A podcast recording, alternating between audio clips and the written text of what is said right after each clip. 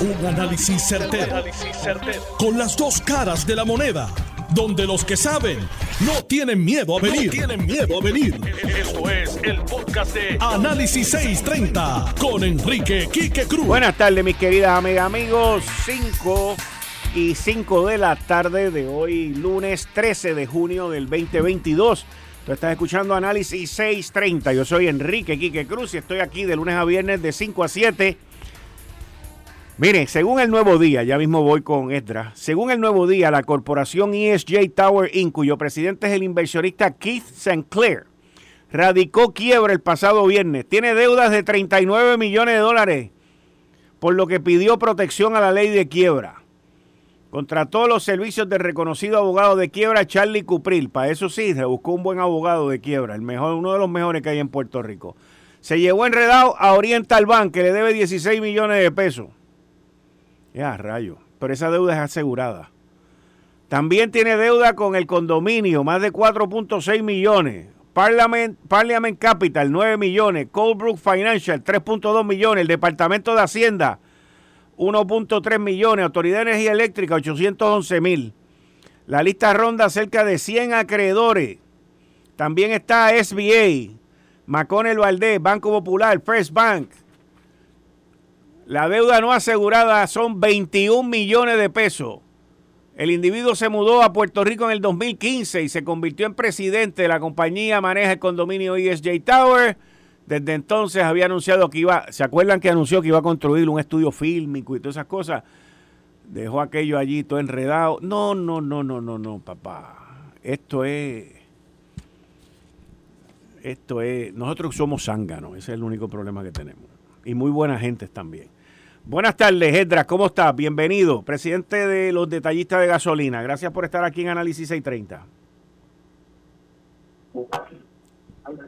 No te, no te escucho bien, no te escucho bien. No te escucho bien. Estamos como el precio de la gasolina que sube. No te oigo. Eh, yo te escucho claro. Pero, pero yo no. que la señal no está muy buena. Ahora te escucho. Eh, la gasolina de viernes a fin de semana cerró en baja, o sea, que se vio reflejado en nuestra factura de no, no, no, no, tengo que, Edras, tengo que colgar porque vuelvo y llámame, no te escucho bien y, y digo, no te escucho bien, no te escucho bien, no, no, no funcionamos así.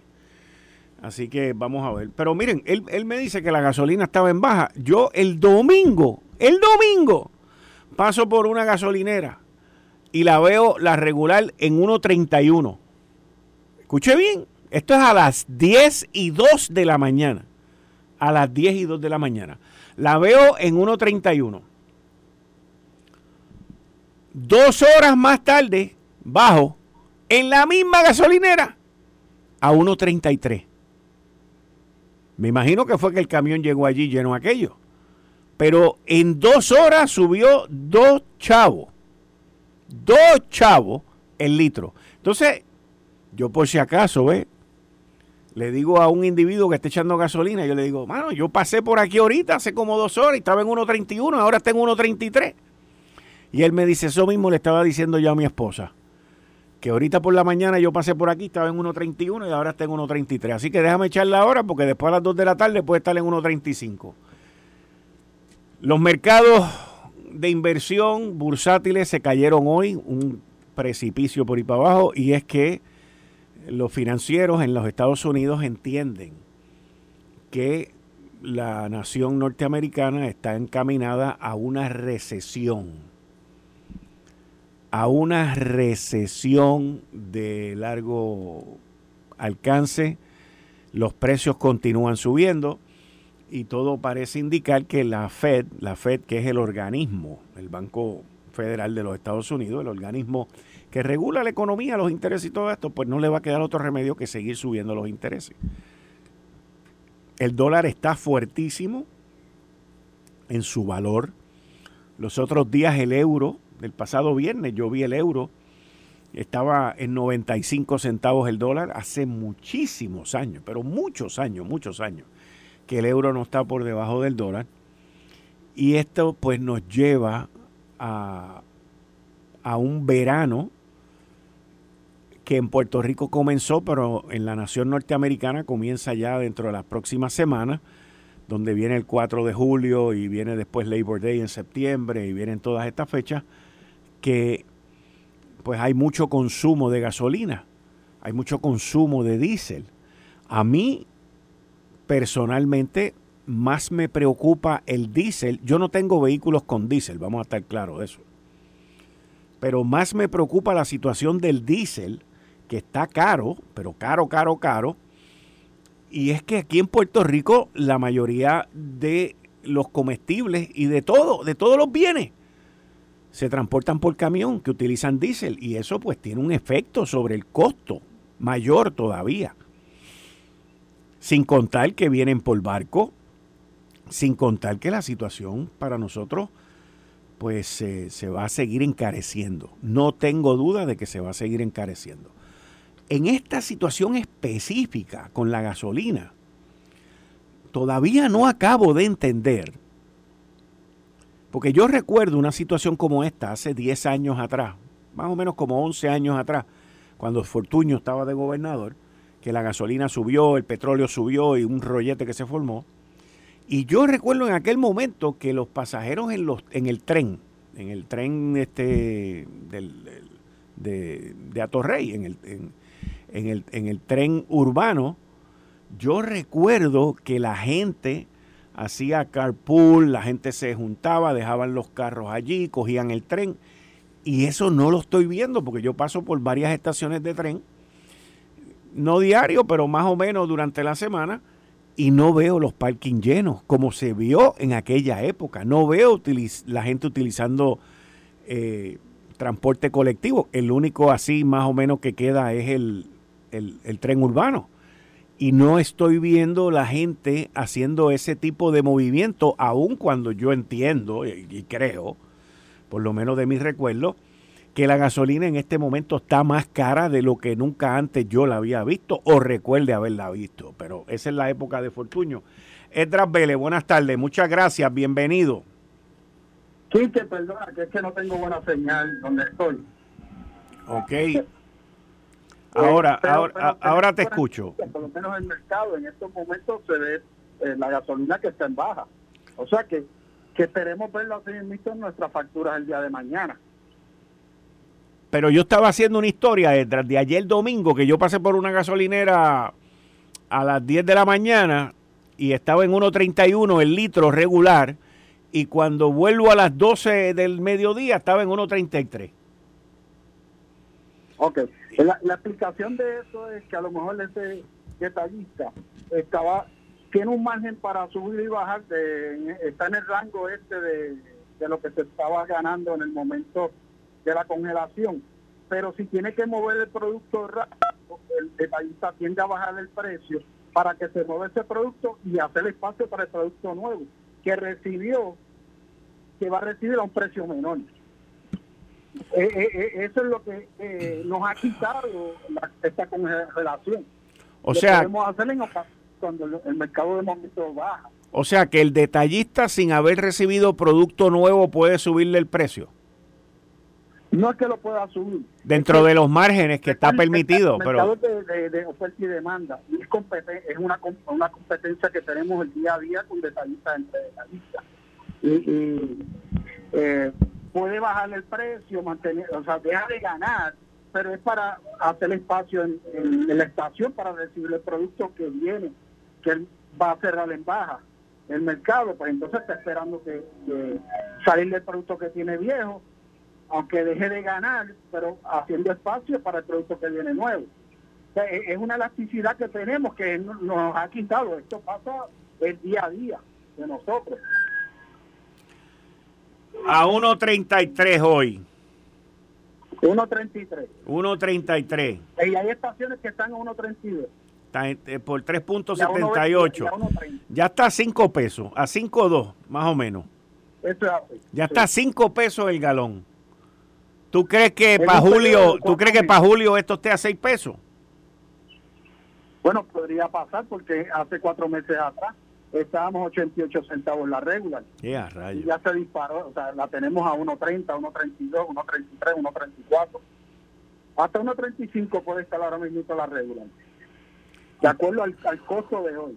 Y te voy a hacer una pregunta. ¿En cuánto está el diésel hoy? No, el diésel está por las nubes. Estamos hablando... Hubo, una pequeña baja, pero estamos hablando de estar los 1.50, 1.49. 1.50. muy costoso. Sí. 1.50 a 3 no, hay, quien tolere eso, eh, Quique, esto es una situación bien difícil y es para todo el mundo. 5.67 a 5.67 el galón. El, el, galón está a 5.67 de diésel. Sí. O sea que de aquí a 7 pesos eso está ahí al lado. Sí. Podría pasar, pero recuerda, eh, eh, yo le hablo de baja porque eso es lo que nosotros buscamos el día a día. Para no tenemos que desembolsar más dinero. O sea, cuando bajan cuatro centavos, para nosotros un, un, respiro. Seis centavos, eh, otro respiro. Y así se pasa hacia adelante. Porque eh, tenemos que salir de ese combustible. Y el mercado está bien volátil también. El consumidor no solamente quiere servicio, quiere servicio y quiere precio. Ahora te voy a hacer una pregunta. te voy a hacer una pregunta. ¿El consumo ha bajado?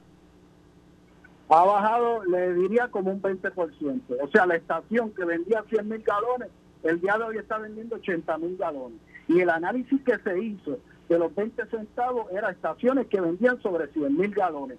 O sea que la cosa se va a apretar más. Wow. Y, y le expreso así porque la realidad es que lo estamos sintiendo. Nosotros somos pequeños comerciantes, aquí ese dinero se queda en Puerto Rico, no se lo lleva a nadie, al extranjero, eso se queda aquí. Cierre de estaciones de gasolina, cierre de estaciones de gasolina, porque no pueden con el bulto, no pueden pagar. Claro, evidente, va, a ocurrir. Pero ahora mismo está ocurriendo. La muerte anunciada. ¿Perdón? Ahora mismo ha ocurrido recientemente. Bueno, las últimas que tenemos que, salieron a la prensa, o sea, en el área de el área oeste. Sí, pero eso fue hace, eso fue hace más de un mes. Son las estaciones pequeñas. O sea, el problema es que son las estaciones pequeñas y como estamos hablando que se vende un 20% o menos ahora, pues se van a unir más las estaciones que no eran, eh, que vendían 100 mil, que estaban en ese borde de 100 mil o menos, pues ya, ya cayeron en ese bracket. Hmm. Wow. Bueno. Eh, y, esto no es cuestión de, crear una histeria, porque el problema es que cada vez que se menciona o viene un huracán y sale todo el mundo a comprar. No, no, no, hay gasolina, los abastos están bien. Es que hay, no es, hay gasolina. Es que no es un issue, no es un issue de abasto, no es un issue de escasez, donde único puede haber un poquito de dificultad, que es la palabra, es más adelante, eh, es más adelante con el diésel, exacto, que es lo que yo he oído y la gente que conoce de eso me han dicho que, que, es dificultad, pero no es escasez, es dificultad. Y cuando entras en un mercado con dificultad, pues entonces estás hablando de un mercado de precio. De oferta y demanda, el precio, es correcto. Sí. Entonces, ¿qué, qué no optaron detallistas? A no traer premium, no comprar premium, solamente vender eh, regular o dejan de vender diésel por el costo. Un tanque de diésel, 10 mil galones, está picando ya prácticamente los 60 mil dólares. Ya, rayos, sí.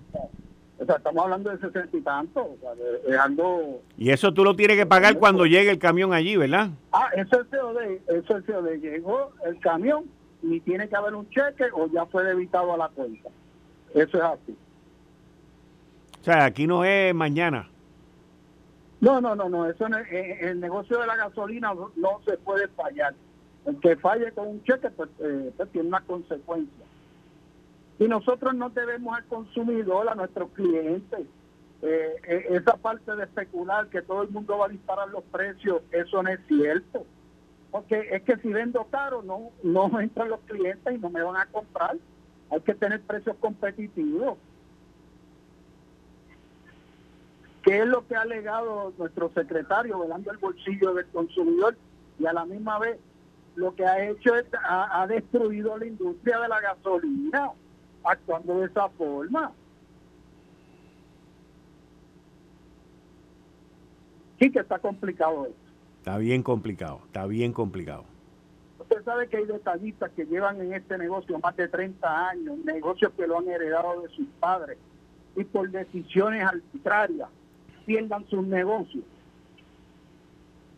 Eso es insostenible. Pero te pregunto, pero te pregunto, si el, si el, estás hablando del secretario del DACO con la congelación de, del margen de ganancia, pero si el, si el del DACO no hubiese congelado el margen de ganancia, pues los precios estarían más altos.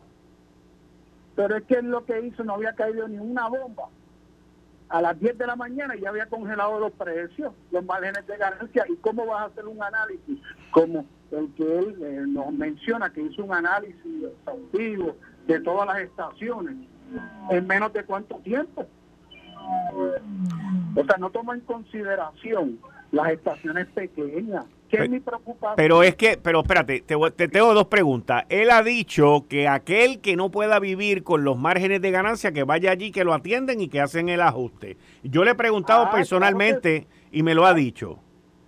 E, e, eso es cierto, él lo ha dicho. Pero ¿sabes qué? En la práctica no funciona porque lo saca de competencia el detallista, porque no le dio ese margen no, no tiene ese margen de subir, de bajar cuando la gasolina está bajando, de poder venderla más barata para comprar y salir de ese producto. Cuando vaya a subir, tenerle un precio razonable para comprar producto nuevo. La, lo quitó eso. Sí que el que estaba 27 centavos, una estación pequeña, se lo quitó, lo bajó el margen a, 20 centavos. Ah, el detallista lo llama, le dice, o, mejor dicho, le, le pasa la información requerida como me la pide el reglamento, se le entrega y lo otorga dos centavos. El vecino de al lado no sube los dos centavos. Está por debajo de lo que se ganaba. ¿Y en qué quedó el recurso? en, qué quedó el recurso que ustedes llevaron al tribunal diciendo que él no podía hacer eso? Bueno, eh, está en el tribunal en estos momentos. No, no ha contestado nada y, y, está en el tribunal. Pero allí puede estar entonces con el sueño de los muertos. Lamentablemente, y, la industria sigue sigue herida y van a cerrar estaciones y no solamente en Puerto Rico esto se está viendo en, la nación norteamericana también pues hay estaciones que están cerrando porque no pueden comprar combustible Edra, muchas gracias, muchas gracias, seguimos al tanto, seguimos al pendiente. Cuídate mucho, Quique. Bien, ahí ustedes escucharon a Edra Vélez, de presidente de la Asociación de Detallistas de Gasolina. Bueno, miren, en otro tema, hoy los alcaldes federados y asociados se reunieron con la Junta de Supervisión Fiscal pidiendo que el recorte, lo que se conoce como el fondo de equiparación, que es los subsidios que reciben los municipios, principalmente municipios que no, que son, que viven de esos subsidios, viven del gobierno central, eh, pues perecerían, se desaparecerían. El número que han tirado por ahí son 30. Ya mismito, eh, vía telefónica, vamos a tener a Luis Javier Hernández, que es el, el alcalde de Villalba y el presidente de la Asociación de Alcaldes. Al igual que a las 5 y 30 va a estar con nosotros el licenciado Julio Benítez, que hablando sobre el impacto de los combustibles en la economía de Puerto Rico y de la manera en que cómo vamos a subsistir en un momento donde, por ejemplo, plan de asistencia nutricional, el PAN, efectivo el primero de julio, vuelven a los números originales de hace tres años y así sucesivamente cuando en el momento actual pues los alimentos y está todo mucho más caro. Así que ya mismito vamos a estar primero con el alcalde de Villalba, que es el presidente de la asociación, sobre la reunión que tuvieron hoy. Hoy también la Junta de Supervisión Fiscal le dejó saber al gobernador que carretera se quedó corto por 13 millones de pesos y que si no hacen los ajustes, pues ellos van a tener que, hacer los cambios allá con el presupuesto. Y también algo que nosotros habíamos comentado aquí, Ética Gubernamental multó al alcalde de Atillo, a Carlos Román, que no ha calentado la silla todavía, pero cometió una novatada. Y yo lo entendí cuando lo vi, fue una metida de pata bien brutal. Eh, grabó un, un video en las oficinas de la alcaldía de Atillo con su gente y todo ese tipo de cosas. Eso está prohibido por ética. Pues la novatada le costó 6 mil pesitos. 6 mil pesitos. Lo trataron bien, fíjate, lo trataron bien. 6 mil pesos es mucho por una novatada, pero yo estoy seguro que aprende la lección. Buenas tardes, alcalde. Bienvenido a Análisis 630. ¿Cómo está usted? Saludos, Quique. Bendiciones. Gracias por la oportunidad. Igualmente, eh, estoy hablando con Luis Javier Hernández, alcalde de Villalba y presidente de la asociación. Ustedes salieron ahorita hace unos minutos, hace un ratito atrás, de la reunión con la Junta de Supervisión Fiscal. Tengo que ir a una pausa comercial, pero no te me vayas, quédate ahí, por favor, para que me den las impresiones de lo que lograron ustedes hoy. Así que regreso contigo ya mismo. Ya también está aquí en el estudio Julio Benítez. Eh, estás escuchando el podcast de Noti1. Análisis 630 con Enrique Quique Cruz. El alcalde de Villalba, presidente de la Asociación de Alcaldes, Luis Javier Hernández. Buenas tardes y muchas gracias por la paciencia, alcalde. No, tranquilo. Para mí es muy importante discutir contigo este tema. Cuéntame. Mira, nosotros salimos de la reunión de la Junta eh, no con mucha esperanza. La realidad del caso es que quienes nos recibieron allí fueron los asesores, no había personas eh, decisiones. Y como siempre ocurre, pues se llevan la información para presentársela a los miembros de la Junta y ellos al final deciden. Eh, cosa que ha sido distinta en otras experiencias. Nosotros hemos tenido varias reuniones. Yo llevo ya años luchando contra la Junta y explicándole a ellos las consecuencias nefastas que traería consigo la eliminación del fondo de equiparación. Y hemos tenido reuniones hasta con el propio presidente de la Junta de Control Fiscal, director ejecutivo. Esta es la primera vez que nos reunimos solamente con los ayudantes. Pero, eh, dicho eso, el país tiene que entender varias cosas. Una, en el plan de ajuste o en el plan fiscal, las principales víctimas, y yo te lo he planteado a ti en muchas ocasiones, fue la Universidad de Puerto Rico, los retirados y los, y los municipios. En torno a la, Universidad de Puerto Rico, eh, la Junta de Control Fiscal eh, mermó el presupuesto en casi un 50%, un poquito más. En los retirados, pues lograron unos acuerdos en los cuales se mantenían eh, gran parte de las pensiones.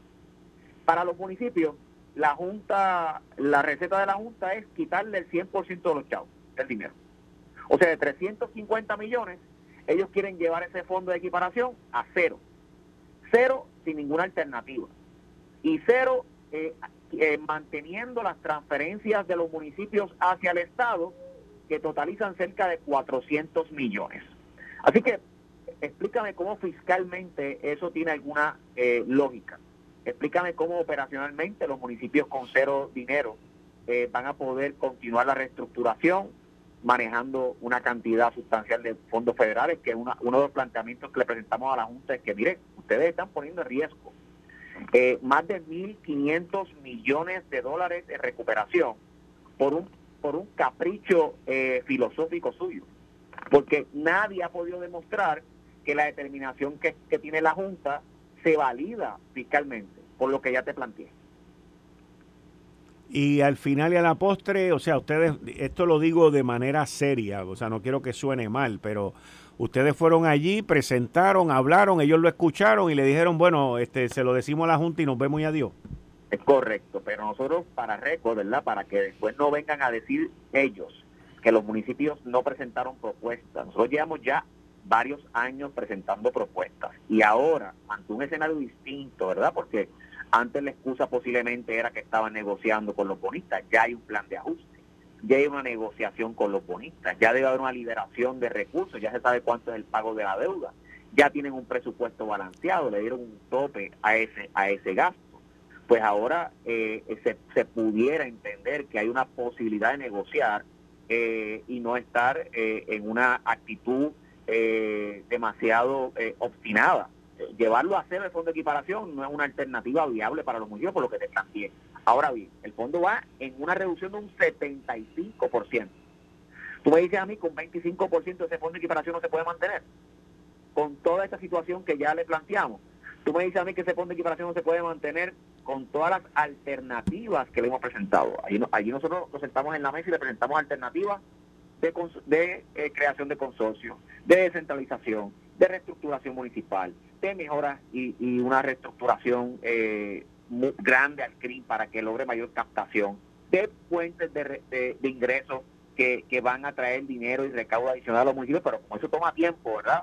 Si ellos, si ellos son realmente fiscalmente serios, deben entender que todas las medidas que le presentamos toman tiempo. ¿Qué estamos pidiendo?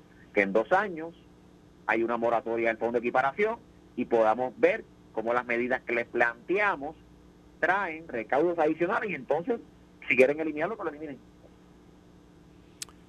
¿Y para cuándo tienen una contestación? Miércoles vamos a enviarle la presentación eh, por escrito. Ellos tienen reunión con los miembros de la Junta el viernes. Eh, nosotros estamos ya en, conversaciones con, con Cámara, Senado y con el Ejecutivo. Eh, es importante que ellos estén hablando el mismo idioma con nosotros, que de hecho lo están pero tengo que decirte que, que si el que si la Junta eh, sigue con la misma posición, pues entonces la bola está en la cancha del Ejecutivo y del Legislativo, porque ellos pueden resolver esta situación también. ¿Quiénes estaban allí por parte de la Junta en representación de? Estaba el asistente de asuntos municipales, Germán Ojeda, eh, y varios ayudantes especiales. No había ninguna persona que tomara decisiones. Pero sí, Germán es el que hace recomendaciones hacer recomendaciones como, como, lo, como hemos tenido múltiples dinámicas y todas han sido frustrosas. Siempre nos han dicho lo mismo, que, van que, que muy, muy, muy buenas ideas, eh, se lo van a plantear la directora ejecutiva y ella siempre lo, lo denegaba. Ya no está ella.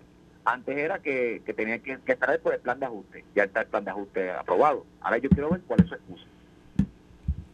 Muy bien. Pues, alcalde, seguimos el tanto a ver qué pasa el miércoles después que ustedes entreguen eso. Si nos pueden hacer llegar copias, se lo agradezco para verlo. Con mucho, con mucho gusto te hago llegar las soluciones para que después no digan que los alcaldes solamente fueron a pedir.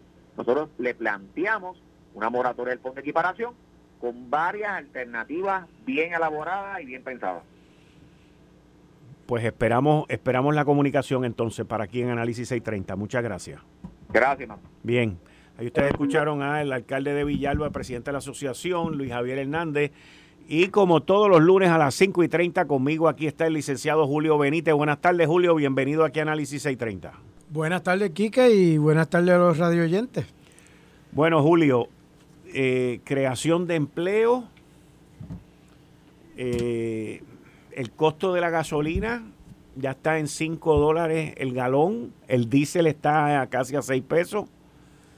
Eh, de camino a 7 y la gasolina de camino a 6. Eh, yo no veo gente haciendo carpool, no veo gente utilizando el tren urbano, como lo vi hace más de 10 años en la época de Fortuño, cuando se puso cara el, barril de petróleo. Eh, veo la gente, más o menos, no, no quiero generalizar, pero veo la gente como que haciendo lo mismo con menos. La ¿Estoy bien o estoy mal? conozco gente, conozco, conozco gente, para que, para que sepa, no voy a mencionar el nombre, la película ni nada de eso, pero hace como una semana o dos semanas salió una película que todo el mundo estaba esperando por muchos años y me dice que todas las tandas estaban llenas. Ah, sí, sí, y estuvo rompiendo récords Exacto. Eh, en los ingresos. Eh, la, la verdad es que estamos en un momento donde es un poco difícil comparar eh, con momentos anteriores en donde se combina el asunto de la inflación con los problemas eh, de, del suplido de energía. Eh, recuerda que estamos viviendo una experiencia nueva en cuanto a la forma en que se trabaja. yo tengo la experiencia de que yo cogía un tapón todas las mañanas para ir a trabajar y desde que llegó la pandemia ese, tapón cambió. Y al día de hoy ese tapón es diferente a como era hace tres años atrás. Menos. Yo encuentro que es menos. Eh, y, obviamente no podemos hablar del 2020 porque el 2020 fue un momento eh, totalmente anómalo. Pero ya en, en el 2021, postrimerías del 2021, y en este año 2022 básicamente eh, hemos retornado a operar eh, de manera normal y el tapón no es el mismo. No es el mismo porque ahora muchos estudiantes estudian de manera remota por el método virtual. Y eso también es un factor que afecta eh, el, ¿verdad? Los tapones de por la mañana y de por la tarde, que son los momentos picos. Eh, pero traigo eso solamente como un ejemplo, porque la verdad es que el, alza en el costo energético tiene un efecto multiplicador en todos los aspectos de, de las operaciones. Ahorita mencionaste la creación de empleo, pues sabemos que la creación de empleo como tal tiene sus propios retos en este momento a raíz de los cambios que trajo el COVID también. Porque los patronos, muchos patronos, se encuentran con que no, consiguen eh, empleados para llenar los puestos que tienen. Hay oferta de, puestos de, empleo y, no se llenan. Eh, pero en términos de los costos operacionales, pues la energía es un costo que es base para todo lo que se hace. Ya sea en la forma de gas propano, en la forma de diésel, gasolina. Y como es uno de esos elementos base que está presente en todo tipo de, de operación, pues va a tener un efecto multiplicador en la, en la economía y en los precios de cada uno de esos servicios o productos. Eh, qué sé yo, vamos a, ver, por ejemplo, un negocio de ventas al detalle, que es un retailer normal. A la vez que sube el costo energético, Mínimo, hoy en día deben estar pagando 30-40% más. La, en luz. Operacionalmente, eh, eh, la utilidad le va a subir. Entonces, no puede, ¿no puede subir los precios? Digo, aparte de lo que es comida, porque es una primera necesidad. Pero, tú estás hablando de, una tienda de vender artículos. De vender artículos. El acarreo de los artículos. Le, cuesta más. El almacenaje le va a aumentar también. Y cuando tú vas sumando todos esos elementos, termina en lo que acabas de decir.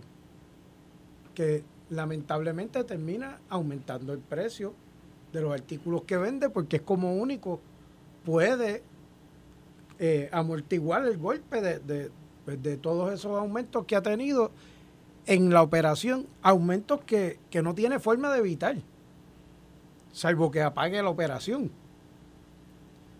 De igual forma, en un restaurante, que era la línea que tú estabas siguiendo, en, una, en un restaurante la energía es base para, para poder operar. No, hay forma de, de, tú tener la cocina apagada y poder operar en un restaurante. Así que ahí tú tienes los gastos de gasolina, de gas, de diésel, el aumento en el agua que también se ha anunciado. Y todo eso son elementos básicos de la operación. ¿Dónde termina eso? O te reducen la cantidad de comida que te ponen en el plato para no subir el precio o subirlo lo, mínimo posible, o terminan subiendo el precio de lo que venden.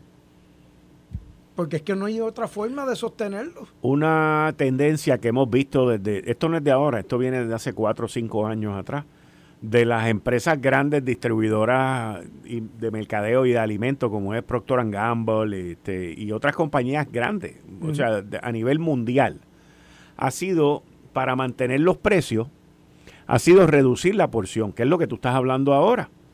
¿Ok? Si, tú te das cuenta, los refrescos ahora vienen en unas latitas de 8 onzas. Y antes, y te cuesta lo mismo que te cobraba antes cuando era de 12. ¿Ok? Pues mucha gente también piensa, pues, que, pues mira, me tomo menos y así, pues, no me sube el azúcar o, no me engordo o lo que sea. este, pero eso ha sido una tendencia. La, la otra tendencia, esta sí que está bien brutal, es en, en los productos que te venden en las máquinas de, de en los vending machines y en, las máquinas estas que, que, tú compras las papitas y las dulces y las cuestiones, al igual que en los supermercados y, y en las megatiendas, que cuando tú compras esta, estas bolsas... De, la mitad es aire. La mitad es aire. Una cosa brutal. Entonces te la llenan de aire preñado bien brutal que tú pues no puedes, no puedes tampoco tocar mucho porque pues no, no, pero cuando, si la, si la mueves pues te das cuenta que eso se mueve ahí, bendito, como habichuela en boque vieja. O sea, eso está ahí este, vacío. Y eso ha sido, inclusive hay artículos eh, que describen estas empresas multinacionales y mundiales, que ese ha sido su, su target, su meta, inclusive, e inclusive están ganando mucho más porque te están vendiendo menos producto por el mismo precio. no te cambian el precio, pero te dan menos. Que es como si tuvieras un 20 o un 30% de aumento en el producto. Eso fue antes de esta situación que estamos viviendo ahora. Así es. Ahora no sé qué van a hacer. Eh, y es que definitivamente el negocio para poder subsistir tiene que buscar un remedio. No puede absorber todo el gasto sin cambiar la forma en que, en que va a a tratar ese markup que le llaman, ¿verdad? Que es de donde sale la ganancia. Pues nadie quiere hacer negocio para perder. Y esto nos trae un tema que es bien importante y es que obviamente a través del tiempo se ha estado hablando mucho de la necesidad del encadenamiento en los negocios, que no es otra cosa pues que un negocio local le trate de comprar a otro negocio local y adquirir los servicios de otro negocio local, porque de esa manera vamos reforzando nuestra economía, nos vamos dando eh, soporte unos a otros. El problema es que si todos tenemos el mismo problema de energía, pues a todos nos va a seguir aumentando. Y lo que tú le compras al vecino, pues el vecino te lo va a tener que vender más caro porque a él le cuesta más caro producirlo. Lo que sea, sea un servicio o sea de traer un artículo. Así que definitivamente el problema que tenemos del aumento en los costos de energía va a afectar directamente a los negocios más de lo que ya lo ha afectado. Y el problema que tenemos es que no se ve un detente de esto. No se ve cuándo se va a solucionar. No. Y esa incógnita trae entonces también el problema de que eso aguanta la inversión. O sea que de cara a los próximos meses, 24 meses, va a ser bien difícil atraer nuevos negocios teniendo un panorama como el que tenemos. Y esto no es un panorama aislado. Sea, el mundo entero está sufriendo del aumento del costo energético.